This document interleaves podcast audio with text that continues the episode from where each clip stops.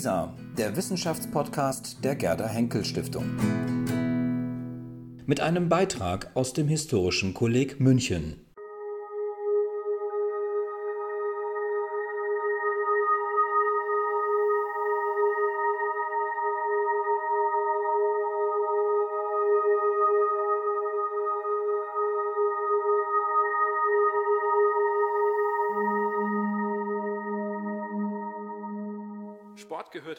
Zweifel zu den bedeutendsten kulturellen Phänomenen des Kalten Krieges. Er war die Freizeitbeschäftigung der städtischen Gesellschaft schlechthin und als solche avancierte auch zu deren Leidenschaft.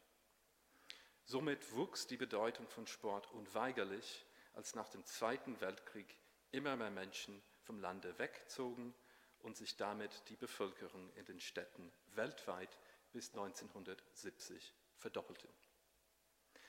Sport war außerdem ein Quell an ständiger Innovation, so auch als sich das neue Medium Fernsehen ausbreitete und weiterentwickelte.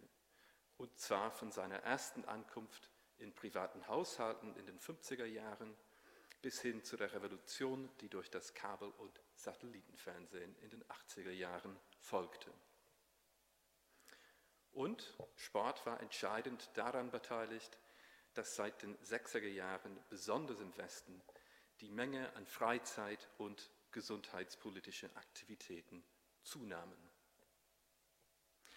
Maßgeblich aber veränderte der Kalte Krieg wiederum auch den Sport. Mehr Staaten als je zuvor strebten danach, mittels äh, sportlicher Anstrengungen symbolisches Kapital zu erlangen. Dafür investierten sie mit mehr oder weniger fairen Mitteln riesige Geldsummen und die ganze Welt schaute dabei zu.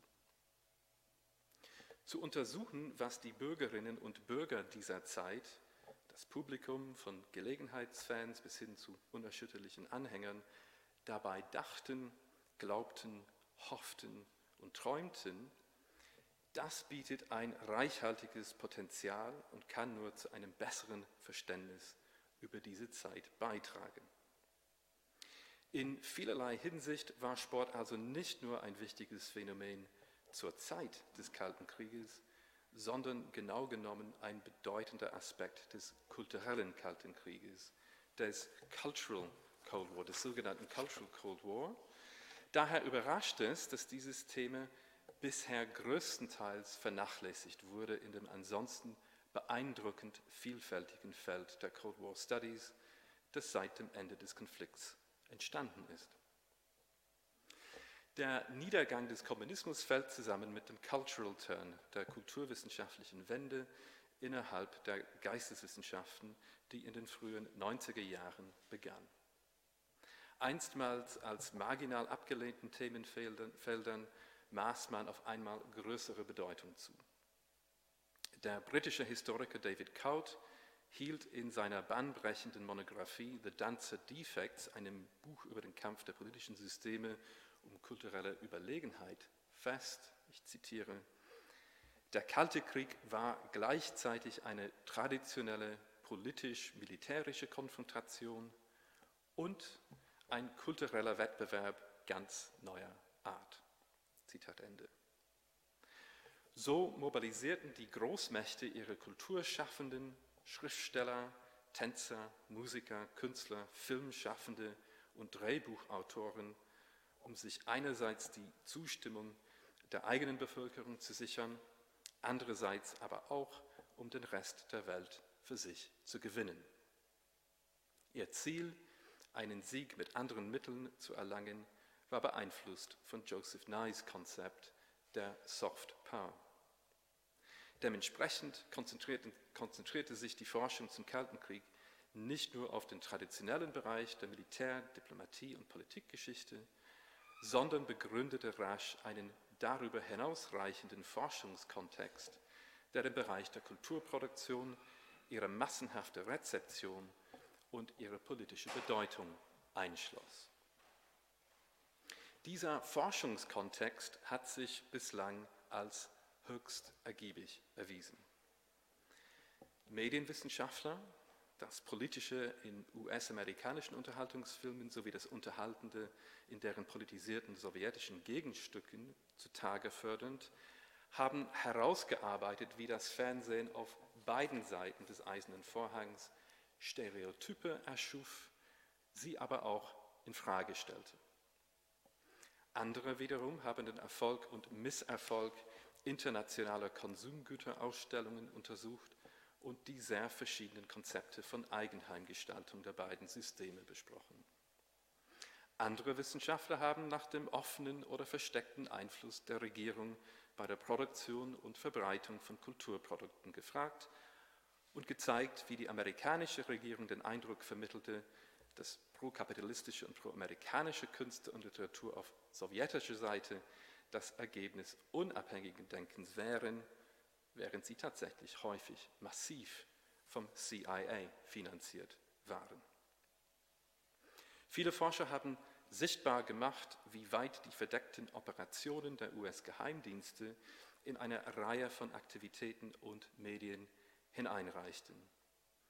So hatten Ausstellungen von abstrakter westlicher Kunst eine umstützlerische Wirkung in den kommunistischen Staaten, während Jazztouren afroamerikanischer Musiker, die von der Regierung finanziert wurden, ihr Ziel nicht erreichten, die Wahrnehmung postkolonialer Staaten von Rassismus in den USA zu verändern, aufgrund der negativen Aussagen der Musiker selbst.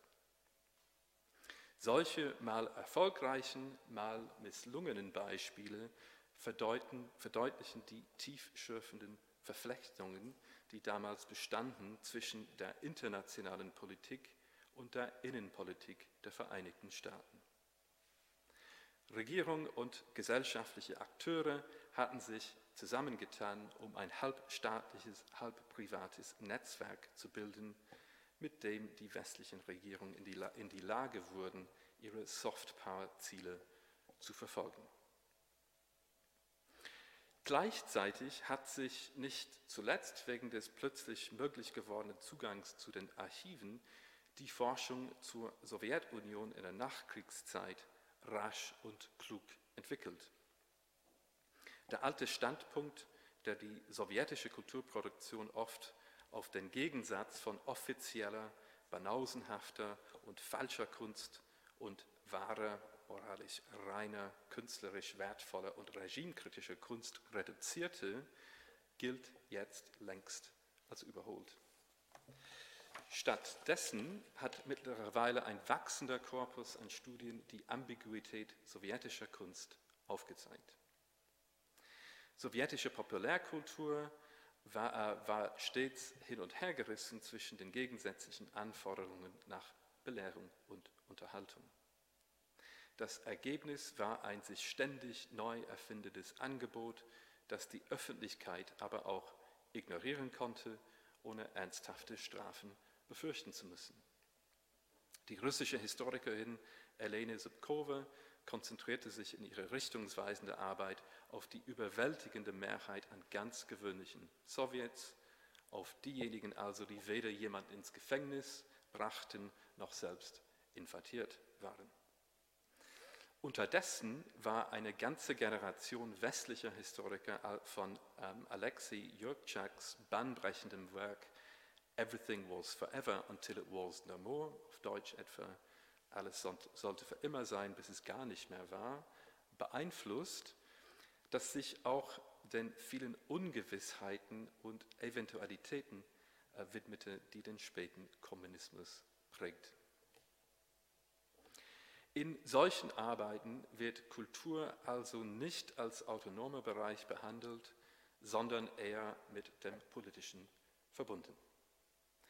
Während Studien zur internationalen Diplomatie und Politik das Wetteifern der Eliten abgehandelt hat, hat der Forschungszweig zur Kultur im Kalten Krieg sein Gebiet so ausgeweitet, dass die Gesellschaften, welche die Politik unterstützen oder eben nicht unterstützten, mit einbezogen werden konnten. Eine solche Forschung hat die üblichen Klischees über die Unabhängigkeit von Kunst und Kultur völlig unterminiert und damit fokussiert sie ihre Aufmerksamkeit stärker auf den Kampf um die Sympathien der Weltbevölkerung. der Schauplatz, auf dem sich dieser Kampf am stärksten in Erscheinung trat, so mein zentrales Argument, war der Sport. Der Sport im Kalten Krieg hatte viele harte, handfeste physische Eigenschaften. Er produzierte einfach zu messende Ergebnisse, aus denen die Regierungen und die Bevölkerung rasch ihre Schlüsse ziehen konnten. Er brachte in verschiedenen Staaten ganz unterschiedliche Arten von Sportsystemen hervor, welche dann wiederum die Entwicklung eben dieser Staaten widerspiegelten, aber auch beeinflussten. Möchte man noch instrumenteller argumentieren, könnte man anfügen, dass beinahe alle Staaten den Sport dazu benutzten, zur allgemeinen körperlichen Fitness anzuregen. Dies war wiederum ausschlaggebend für die militärische Bereitschaft. Ganz offenkundig diente der Sport auf beiden Seiten des Eisernen Vorhangs vor allem dem politischen Zweck, die Zivilbevölkerung davon zu überzeugen, fittere Arbeiter bessere Soldaten und treuere Diener des einen oder des anderen politischen Systems zu werden. Zugleich hat Sport aber viele weiche, bisweilen etwas schwammige Eigenschaften. Auf dem Nährboden der Stadtsideologien und darüber hinaus steuert der Sport lokale und kommerzielle Unternehmungen, globale Medien und individuelle wie kollektive, urbane, regionale wie nationale und transnationale Identitäten. Er nährt sich von tiefen personellen und kollektiven Loyalitäten und Faszinationen. Und als ungeschriebenes, unvorhersehbares Drama liegt es in der Natur seiner Sache, dass er mehr noch als jedes andere soziale, politische oder kulturelle Ereignis von den Stärken und Schwächen menschlicher Handlung und Leistung abhängig, manchmal gar dem Zufall ausgeliefert ist. Sport kann vorbereitet, nicht aber vorprogrammiert werden. In der Forschung zum Kalten Krieg ist dem Sport bislang überraschend, aber wirklich überraschend wenig Aufmerksamkeit geschenkt worden weder in dem Forschungszweig, der sich traditionell mit der internationalen politischen Systemkonkurrenz beschäftigt, noch in demjenigen, der sich mit hoch- oder populärkulturellen Phänomenen auseinandersetzt. Trotz seiner massiven Sichtbarkeit, Sport erreichte Milliarden von Menschen in der ganzen Welt, und trotz der ihm inhärenten Vielschichtigkeit als Objekt historischer Analyse, fehlt Sport noch weitestgehend in der etablierten Geschichtsschreibung zum Kalten Krieg.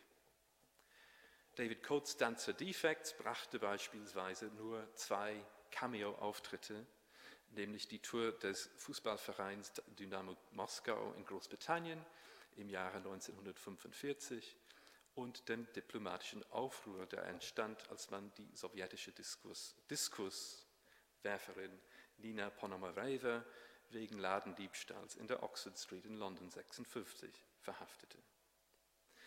Kompendien, Überblickswerke und Handbücher zum Kalten Krieg, wie die Cambridge History of, Cold War, of the Cold War von Westad und Leffler oder das Oxford Handbook of the Cold War von Immerman und Goethe, haben das Thema Sport mehr oder weniger nicht berührt.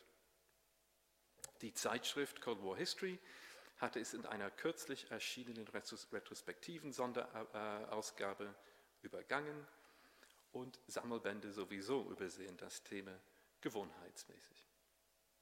Meist findet man in solchen Bänden eine breite Themenpalette. Familie, Gender, Sexualität, Politik, Mobilität, Race, Film, Literatur, Fernsehen, Fernsehen und Lyrik kommen vor, Sport hingegen fällt. Wenn Sport dann doch hin und wieder in ernstzunehmender Literatur Erwähnung findet, geschieht dies oftmals oberflächlich und wird allzu oft lediglich als alternativer Austragungsort der amerikanisch-sowjetischen Rivalität dargestellt, bei der dem Rest der Welt eine reine Beobachterrolle zukam.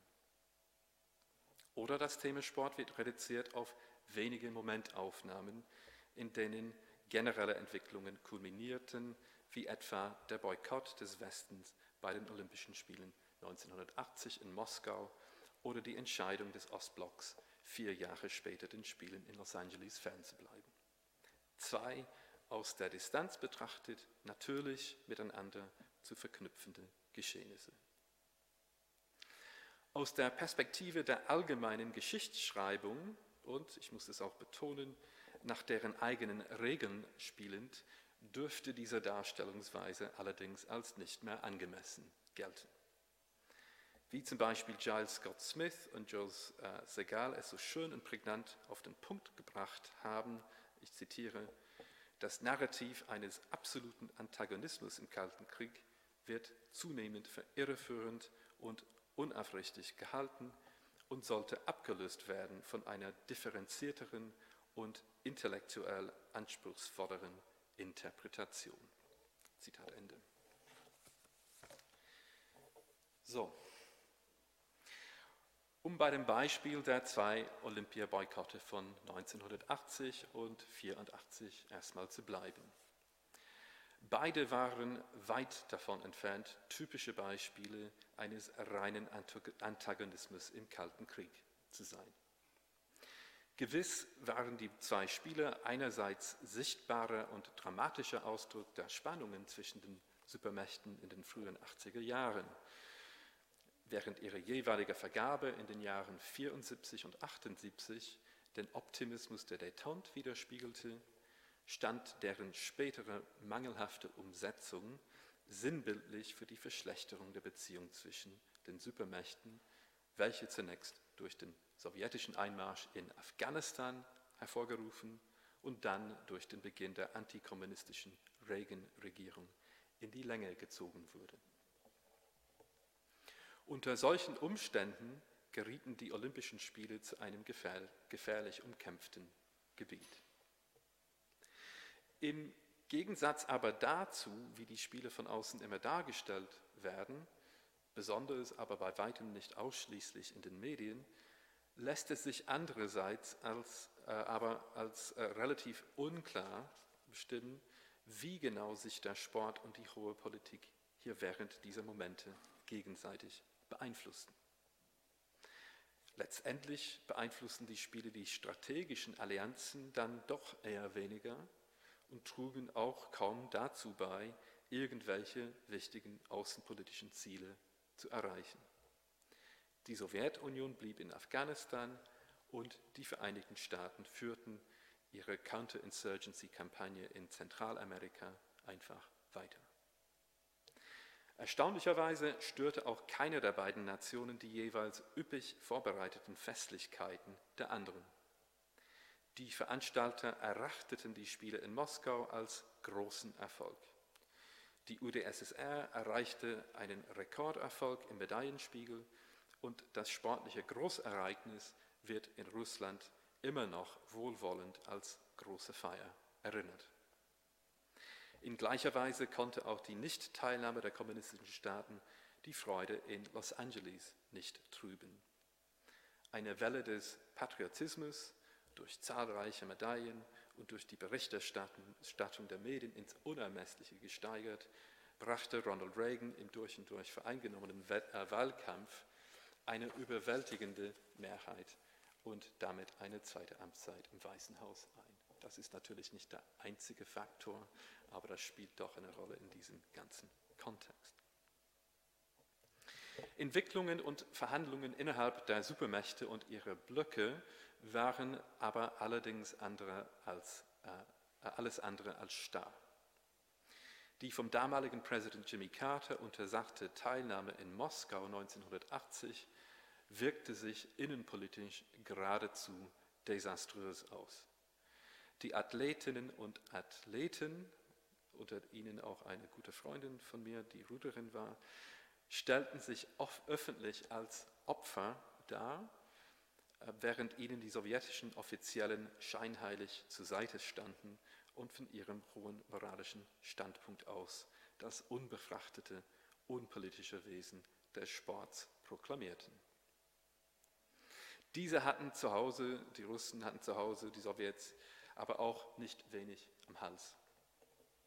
Regimekritiker und Kriminelle in Moskau mussten verjagt werden, um jeden möglichen Kontakt mit Fremden zu vermeiden, während das Verhältnis von Zentrum zu Peripherie, das kaum jemals, auch zu den besten Zeiten der Sowjetunion nicht wirklich gut war, zunehmend unter Spannung geriet, als einige Wettkämpfe von lokalen, ziemlich weit von der Hauptstadt entfernt liegenden Regierungen veranstaltet wurden.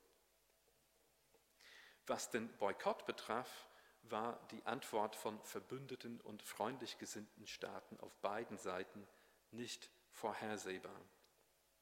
Sie entbehrte manchmal jeglicher Logik der internationalen Blöcke. Die Carter-Regierung warb, ähm, warb, ähm, warb eifrig um Unterstützung bei ihren Verbündeten und der Zivilbevölkerung in Europa. Aber in den beiden bekanntesten Fällen aus äh, dem amerikanischen Unterstützerkreis fand eine interessante Entkoppelung zwischen den nationalen Außenpolitiken und den Entscheidungen bezüglich einer Teilnahme äh, in Moskau statt. Die Regierung der Bundesrepublik Deutschland, die über zehn Jahre hinweg ihre Beziehungen zum Ostblock kontinuierlich verbessert hatte, versagte ihren Athleten das Recht teilzunehmen. So blieb das erfolgreichste olympische Team Westeuropas am Boden, während andere Verbündete der USA ins Flugzeug nach Moskau stiegen. Die anti-sowjetische Thatcher-Regierung verlangte ebenfalls vom britischen Team zu Hause zu bleiben. Aber das, wie in Deutschland auch, unabhängige nationale olympische Komitee widersetzte sich der Anordnung der Regierung und zierte die Veranstaltung schließlich mit einigen großen sportlichen Höhepunkten. Man denke an die beiden Mittelstreckenkämpfe zwischen Steve Ovett und Sebastian Coe, später, später Lord Coe, der als Präsident des Organisationskomitees äh, für die Spiele in London agiert hat und die auch maßgeblich geprägt hat. Insgesamt blieben weniger Nationen den Spielen in Los Angeles als denen in Moskau fern da die Sowjetunion außerhalb ihrer unmittelbaren Einflusssphäre nur minimalen Druck ausübte. Zwei klare Gewinner der Spiele in Moskau waren folglich Rumänien und China. Nicht nur stellte ihre Anwesenheit den internationalen Charakter des sportlichen Großereignisses sicher und kompensierte ein Stück weit die Abwesenheit des großen Rivalen der USA, sondern beide Nationen sahen ihre kulturpolitische Bedeutung in erheblichem Maße wachsen. Wie ich also hoffe, schon äh, mit diesem sehr kurzen Überblick über einige weiterreichende Dimensionen der beiden Olympiaboykotte gezeigt zu haben, sollte man den Sport nicht nur auf seinen Symbolwert reduzieren. Als Faustregel ist man meines Erachtens immer auf der interessanteren Linie, wenn man darauf verzichtet, Sport als Symbol für irgendetwas anderes zu verstehen. Vielmehr verlangt der Sport selbst nach größerer Aufmerksamkeit und sein weitreichender Einfluss auf verschiedene globale Kontexte ist dafür entscheidend. Das internationale Forschungsprojekt, das ich zusammen mit meinem nordamerikanischen Kollegen Bob Edelman von der University of California, San Diego und dem Woodrow Wilson Center in Washington zum Kalten Krieg und Sport geleitet habe, wird hoffentlich einen neuen Blick auf den olympischen Boykott werfen. Also wir haben äh, zwölf bis 14 sehr gute äh, Forscher aus äh, den verschiedenen Ländern, die in die Archive gegangen sind. Ähm, das Buchprojekt ist angenommen worden von Cornell University Press und sollte übernächstes Jahr erscheinen. Also die Kollegen sind hart dabei, äh, ihre Forschungsergebnisse zusammenzutragen und ähm, ich glaube, wir werden jetzt äh, einen anderen internationalen, multinationalen Blick auf diese Spiele bekommen. Äh, in diesem Projekt haben wir drei Workshops organisiert, drei Tagungen mit 70 Teilnehmern. Wir werden insgesamt zwei Bände haben. Wir haben eine Podcast-Reihe mit 40 Podcasts. Wenn man interessiert ist, dann muss man einfach googeln uh, Cold War History Project bei uh, Cold War Sport bei Woodrow Wilson und das sind 40 ähm, ausgezeichnete Podcasts äh, mit äh, Wissenschaftlern aus aller Welt dabei. In diesem Projekt legten wir auch großen, eigentlich den größten Wert darauf, Sport in seinen alltäglichen Kontexten zu finden und zu definieren, also nicht nur die Olympischen Spiele.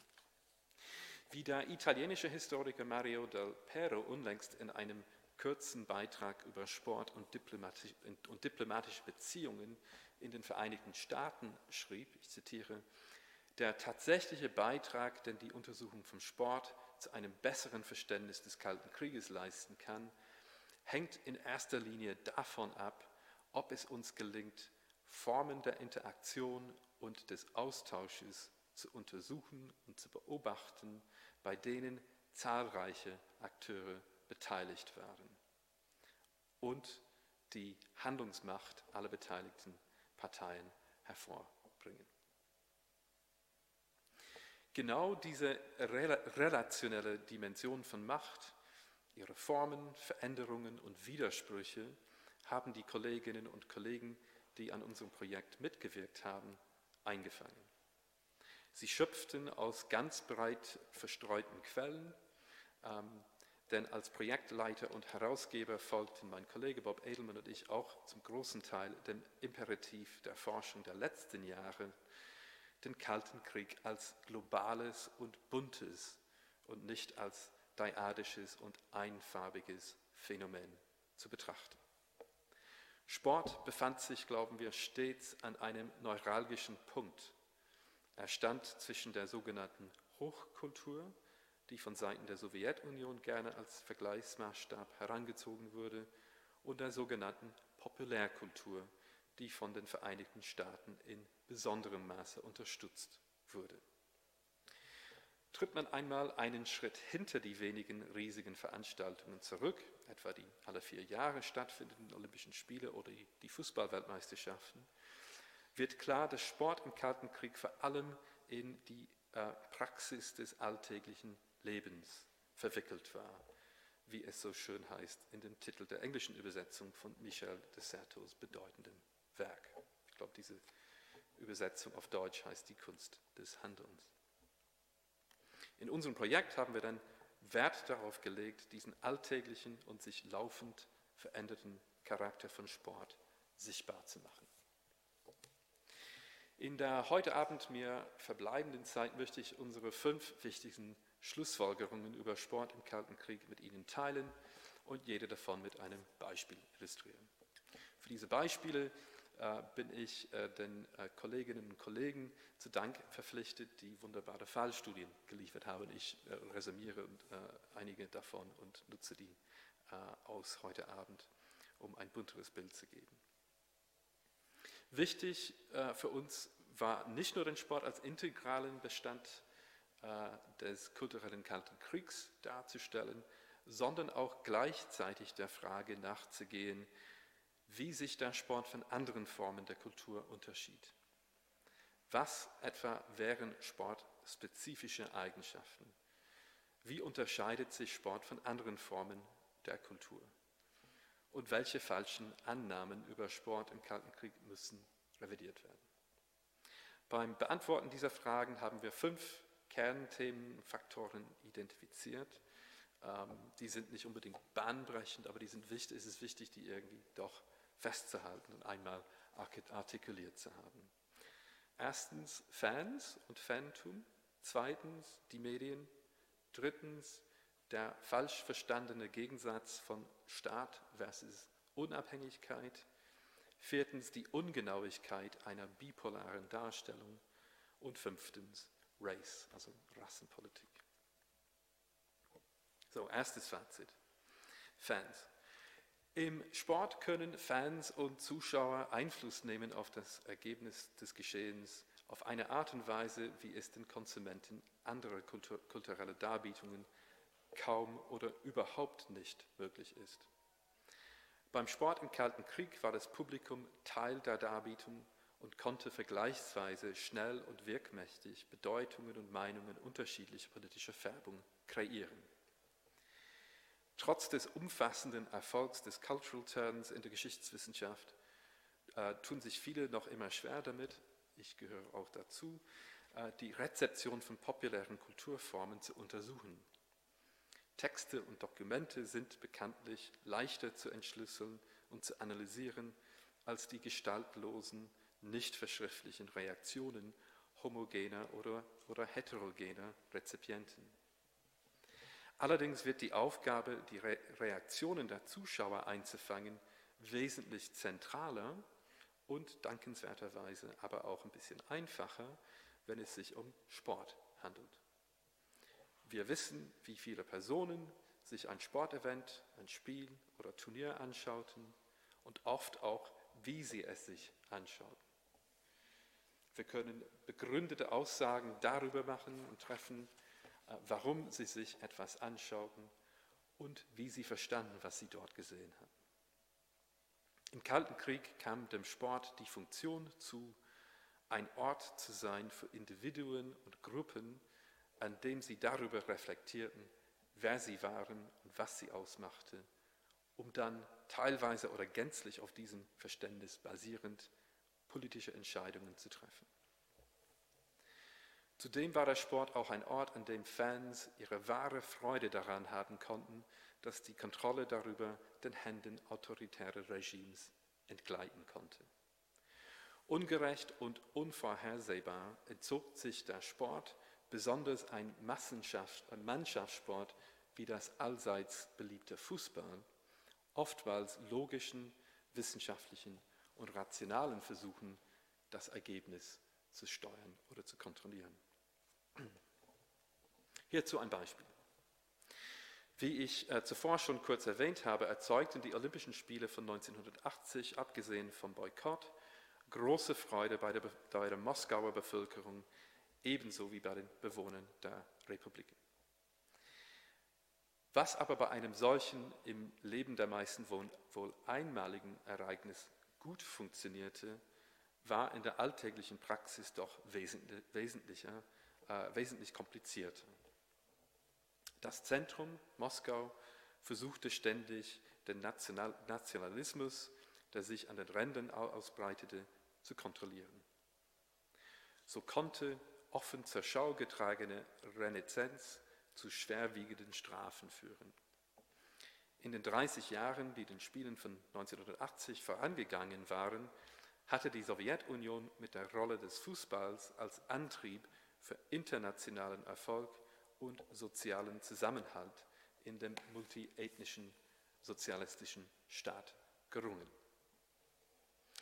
Während sich bei diesen größten Clubs der Hauptstadt starke institutionelle, also clubbezogene Identitäten in der Anhängerschaft ausbildete, standen deren führende Gegner aus der Provinz wie Dynamo Kiew oder Dynamo Tbilisi eigentlich als stellvertretende Mannschaft, Nationalmannschaft ihrer jeweiligen Republik auf dem Platz. Im georgischen Fußball entwickelte sich ein besonders trickreicher Spielstil, der sich vom Stil der restlichen Sowjetunion absetzte. Dem dynamischen georgischen Nationaltanz nicht unähnlich nahmen viele diesen südlichen Fußball als besondere Variante des sonstigen Spielstils sowjetischer Fußballer wahr.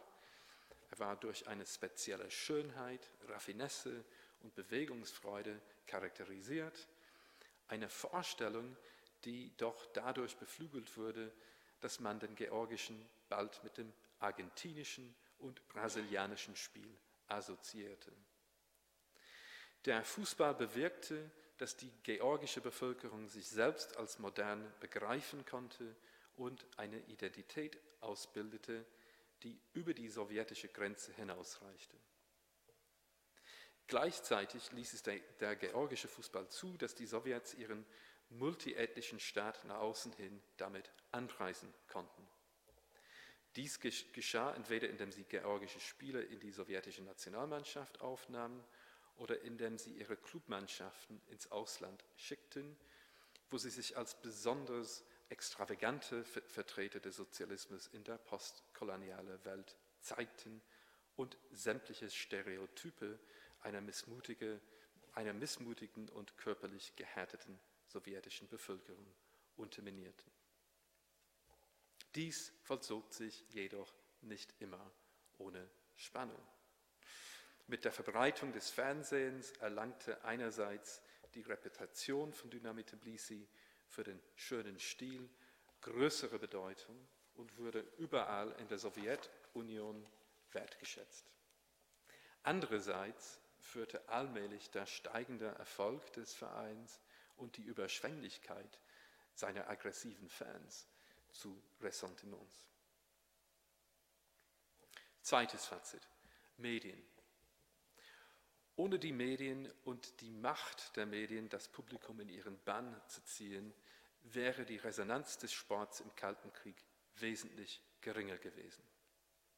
Die frühen Etappen der sportlichen Entwicklung fielen mit der Ankunft und Verbreitung des Fernsehens zusammen, einem Medium, das schnell alle anderen in den Schatten stellte.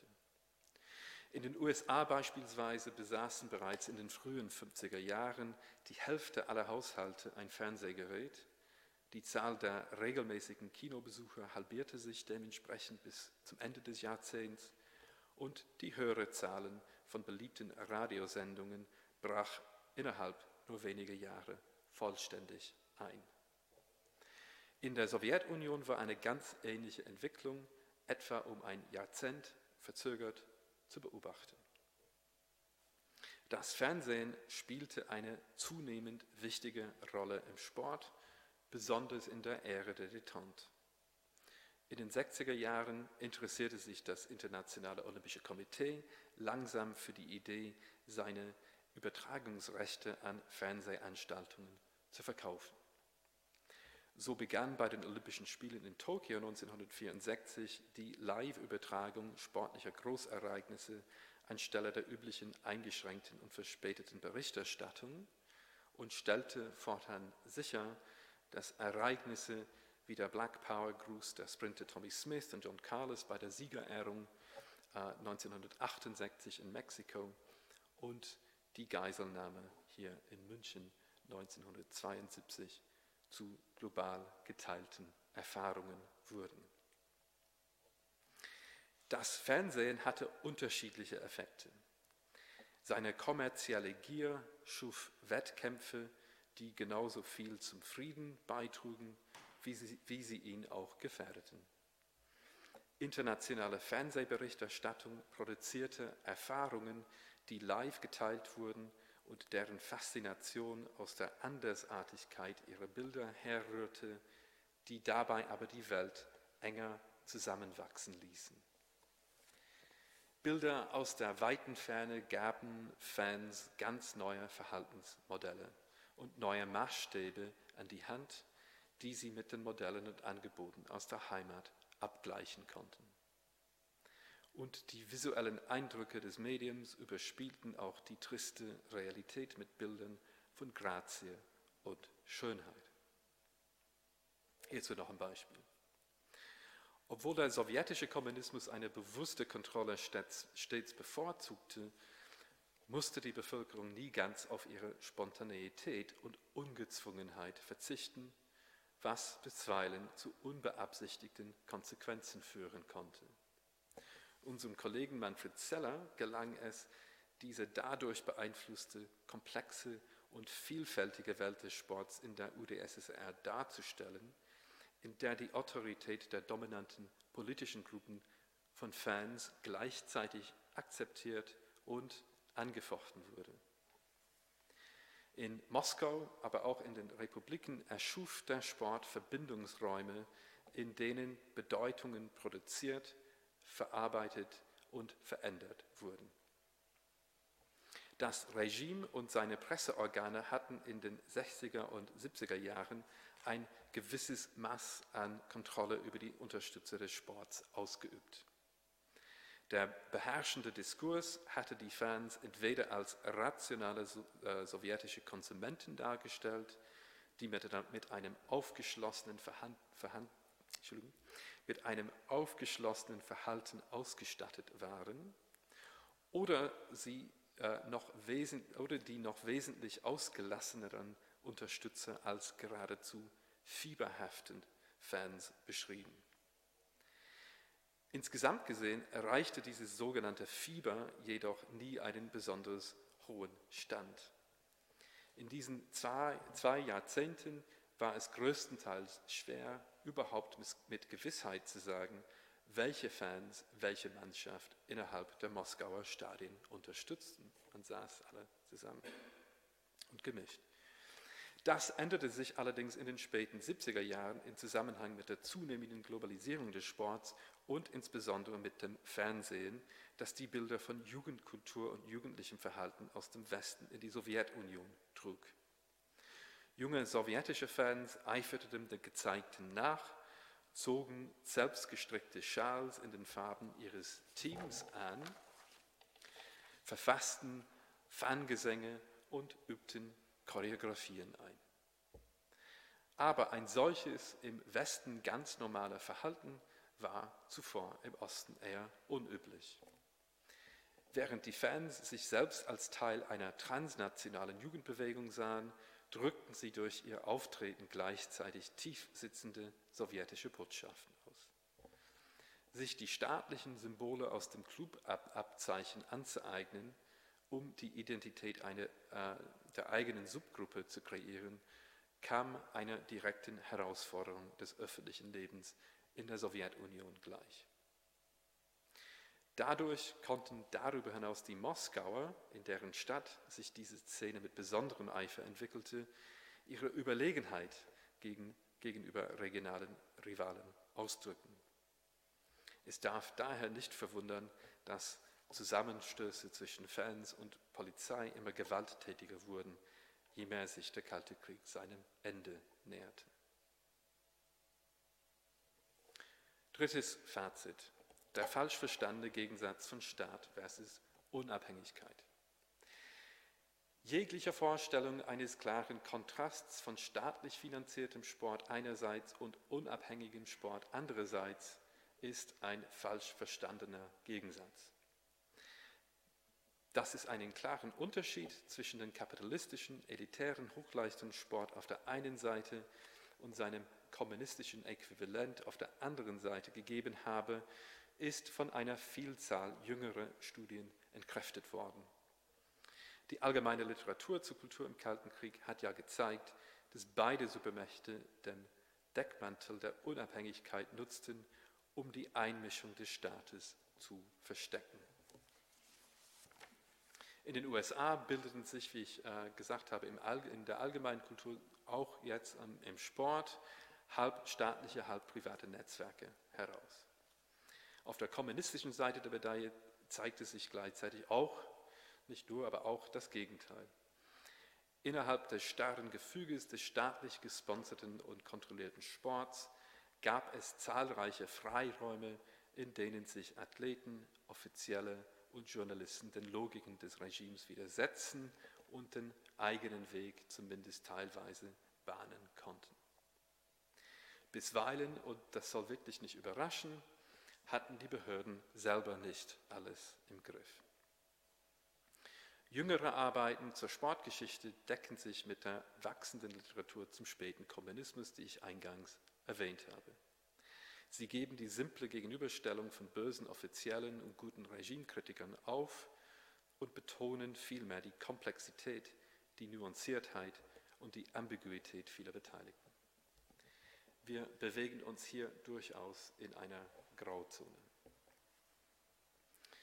Ein Beispiel.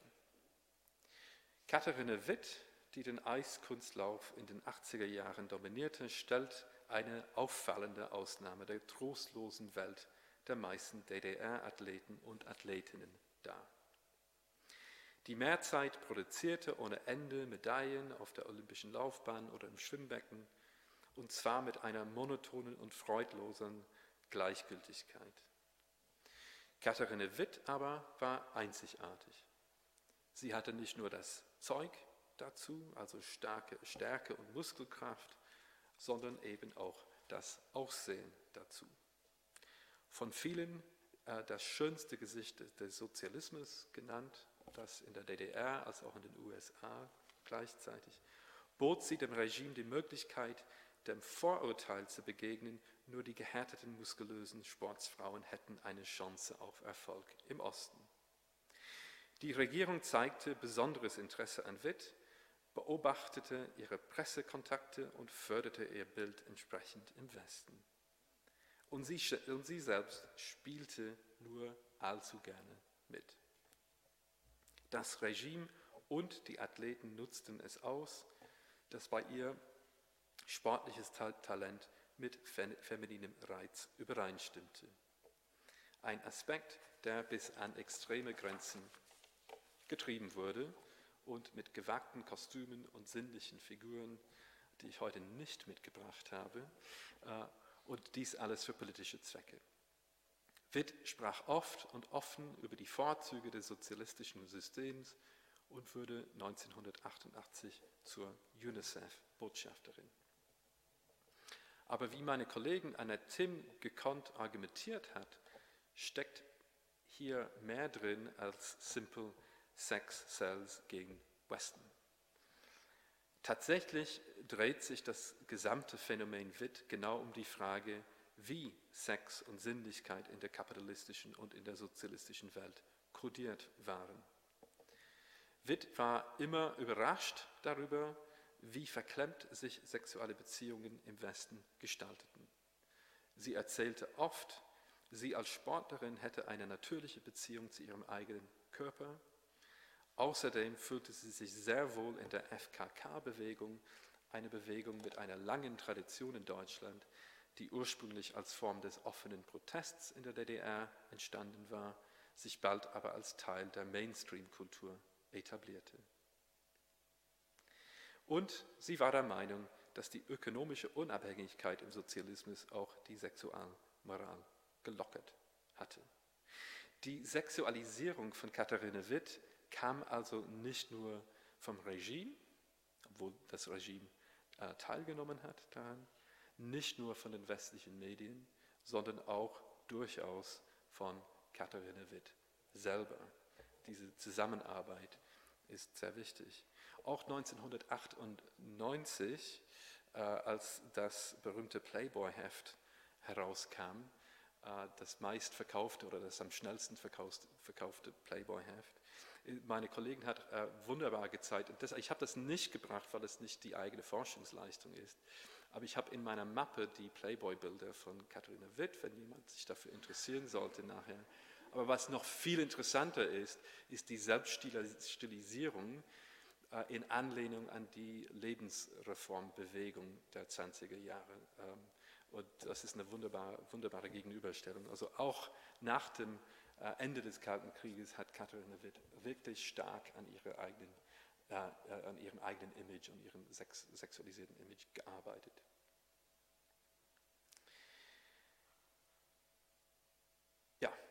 Hier habe ich eine Randnotiz geschrieben, ich bringe das äh, äh, flott rein. Also man denke, was man wolle über Katharina Witt, aber eins soll man nicht vergessen, äh, sie hat einst den amorösen Donald Trump einmal wirklich schroff abgelehnt. Habe ich heute im Internet gelesen. Eins hat sie richtig gemacht. Also, viertes Fazit, die Ungenauigkeit einer bipolaren Darstellung. Das herrschende Master Narrative von Sport, Sport im Kalten Krieg beschreibt bislang einen bipolaren Wettkampf zwischen den Vereinigten Staaten und der Sowjetunion, der mit dem Ziel ausgetragen würde, die Bevölkerungen der nicht verbündeten postkolonialen Welten für das eine oder das andere Globalisierungsprojekt einzunehmen. Man hört auch den Einfluss von Otto Anna Westheit in diesem Satz. Allerdings war keiner dieser Blöcke statisch. Während die Olympischen Spiele zwar ein naheliegender Schauplatz für einen sportlichen Stellvertreterkrieg gewesen sein mögen, ist es unserem Projekt gelungen, äh, hoffe ich, zu zeigen, wie viel breiter und tiefer Sport ebenso in den heimischen politischen Kämpfen impliziert war. Der Wettkampf zwischen Kapitalismus und Kommunismus fand nicht nur zwischen, sondern auch innerhalb der Nationen statt. Die entscheidenden Schauplätze des Kalten Krieges lagen nicht nur in Europa, wo sich Mitte der 70er oder Mitte der 50er Jahre ein bestimmter Modus vivendi etabliert hatte, sondern auch darüber hinaus. Wie auch sonst in der Geschichtswissenschaft müssten Sporthistorikerinnen und Historiker ihre Aufmerksamkeit den neuen Nationen zuwenden, die aus den untergehenden Empires hervorgegangen waren. Wie die verlustreichen Stellvertreterkriege kann Sport in der postkolonialen Welt auch als klassisch umkämpftes Gebiet gelten. Inmitten des Blutvergießens, das zu der Zeit den globalen Süden heimsuchte, konnten nicht verbündete Nationen wenigstens sportliche Praktiken entwickeln, die ihnen, wenn, wenn sie damit Erfolg hatten, ein beträchtliches Maß an Handlungsspielraum in der Beziehung zum kapitalistischen und kommunistischen Block einbrachte. So wurden teilweise neue kontinentale Institutionen organisiert und neue regionale Sportveranstaltungen geschaffen. Sporthistorikerinnen und Historiker müssen diese Komplexität und Multidirektionalität äh, dieser kulturellen Flows oder Ströme des Kalten Krieges annehmen. So ein Beispiel. Das härteste, ausbeuterischste und beständigste europäische Empire war wohl das portugiesische. Dennoch ist das Land bezogen auf Sport vor allem bekannt für seinen schönen Fußball und ganz besonders für Benfica Lissabon, den Sieger im Europapokal der 60er Jahre, leider jetzt ein Team, das sogar gegen den FC Bayern verliert, habe ich gesehen. Und sowie für dessen berühmtesten Spieler Eusebio aus Mosambik. Der Erfolg dieser Sportart hatte spezifische, auf den Kalten Krieg zurückführbare Wurzeln und er war tatsächlich auch mit Komplikationen verbunden. Fußball an sich hatte nämlich in den 50er Jahren in Portugal zunächst bloß mäßigen Erfolg, bis zu dem Zeitpunkt, als im großen Spiel Spieler aus, äh, im, im, großen Stil Spieler aus den afrikanischen Kolonie, Kolonien in die Mannschaften hineingeströmt sind. Diese Spieler zu, akti zu aktivieren, war Teil einer Strategie der rechten Diktatur gegen anhaltende Rufe nach Dekolonisation. Unter dem Druck beider Supermächte, die Kolonien freizugeben, startete das Regime ein Programm der Integration, um interne wie externe Kritik zu beschwichtigen. Das Regime behandelte die Kolonien nunmehr als Provinzen, änderte dafür auch die Arbeitsgesetze, um den Zustrom der Spieler aus Übersee zu erhöhen und feierte fortan die Erfolge seiner Vereins- und Nationalmannschaften als Triumph einer multiethnischen Toleranz. Also für den Engländer ist das ganz neu. Also man denkt Eusebio nur im Kontext von Bobby Charlton. Also die haben diese großen Spiele gehabt in den 60er Jahren und jetzt lernen wir, ohne den Kalten Krieg hätte es eigentlich keinen Eusebio gegeben, der wäre in Mosambik geblieben, sehr wahrscheinlich. Die Spieler, um ihre Karriere und ihre zwar magere, aber essentielle Erwerbskraft zu schützen, als sie in Portugal dann äh, gelandet waren, mussten sich stets unverzagt und vor allem unpolitisch geben. Denn sie besaßen ja das Potenzial, sowohl als Symbol der linken afrikanischen Unabhängigkeitsbewegungen zu dienen, als auch als Symbol eines portugiesischen Regimes, das sie dringend brauchte, um sein Empire zu rechtfertigen. Sie bewegten sich dadurch an einer schmalen Grenze, schafften es aber, weder die eine noch die andere Seite zu verschrecken. Dies war selbstverständlich besonders in der hitzigen Atmosphäre in Portugal der 60er Jahre höchst kompliziert, besonders nach den Kriegsausbrüchen in drei der fünf Kolonien. In den Universitätsstädten radikalisierten sich manche der Spieler, da dort viele neben dem Training studierten und weil sie dort über die Ausbeutung der Länder aufgeklärt wurden, die sie hinter sich gelassen hatten. Aber abgesehen von einigen größeren Unruheherden, die aufkamen, wenn ähm, Protestbewegungen wichtige Sportveranstaltungen für ihre eigenen Zwecke äh, nutzten, waren die meisten Spieler selbst daran interessiert, alles ruhig zu halten. Sie ließen sich meistens weder für die eine noch für die andere Seite ausbeuten, schufen noch Spielraum zwischen der Leidenschaft ihrer Fans und ihrem eigenen Handeln und konnten, sich, äh, somit, konnten somit manche brenzliche Situation beschwichtigen. Letztes Fazit, und das mache ich kürzer. Race, Rassenpolitik. Das war untrennbar mit dem Kalten Krieg verbunden. Ich hätte das mir nicht als Thema vorgestellt, als dieses Projekt anfing und ich habe viel äh, mit nordamerikanischen Kollegen gearbeitet, die kein Projekt ohne Race vorstellen können. Und ich habe die immer äh, äh, so angehalten, zumindest äh, mir zu beweisen oder mir nahezulegen, warum das wichtig war. Und ich habe das jetzt verstanden, auch im Sport. Also nicht nur, dass man das unbedingt machen muss, sondern dass es irgendwie greift und als Thema interessant ist und wichtig ist. Ironischerweise machte erst der Zusammenbruch derjenigen europäischen Empires, die die Praktiken des modernen Sports in der ganzen Welt ursprünglich verbreitet hatten, Race zu einem entscheidenden Faktor. Denn als die Kolonien ihre Unabhängigkeit errungen, standen die Vereinigten Staaten mit ihrer Geschichte von Sklaverei und fortgesetzter rassischer Diskriminierung enormen Hindernissen dabei gegenüber, die Sympathien der Bevölkerung und der Regierung von nicht verbündeten Staaten zu gewinnen. Die USA bevölkerten ihre international auftretenden Mannschaften sogar gezielt mit Afroamerikanern und Spielern anderer Minderheiten, um den Eindruck eines Fortschritts in Bezug auf Fragen des Rassismus zu erwecken. Dennoch stellte dies eine Schwäche dar, die die Sowjetunion gegenüber Staaten in Afrika, Asien und sogar in Lateinamerika ausspielen konnte. Die Amerikaner schossen sich natürlich auch immer wieder ins Knie. Wenn zum Beispiel Athletinnen und Athleten aus dem globalen Süden während ihrer Aufenthalte in den USA unter Diskriminierungen litten, verkehrten sich ihre natürlichen Antipathien gegenüber dem sowjetischen Sport ins Gegenteil. Gleichzeitig schuf die Herausforderung der in den 50er Jahren überragenden sowjetischen Athletinnen geradezu, ein, äh, geradezu neue Möglichkeiten für afroamerikanische Frauen aus den südlichen Staaten der USA. Wie Rita Liberty und Maureen M. Smith in ihrem kürzlich erschienenen preisgekrönten Buch über Wilma Rudolph, die in Rom, in Rom dreifach gekürte Olympiasiegerin, gezeigt haben, hatten die afroamerikanischen Leichtathletinnen ihren sowjetischen Gegnerinnen oder zumindest dem System, aus dem sie stammten, viel zu verdanken.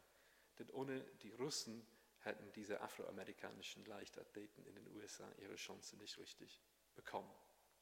Auch wenn sie nach ihrem kurzlebigen olympischen Ruhm, Ruhm wieder zu Jahrzehnten rassischen Konflikts in der Heimat zurückkehrten. Eine Geschichte, die wir auch von Muhammad Ali wissen. Race ist also ein ganz entscheidender Faktor, äh, wenn man diese Epoche richtig verstehen will dessen unzählige Niederschläge im Sport müssen mit Sorgfalt nachvollzogen werden. Ich komme jetzt zum Schluss. Der Einfluss und die Bedeutung von Sport, wo auch immer er stattfand, waren weder gefestigt noch vorhersehbar. Sport ist geradezu trügerisch einfach.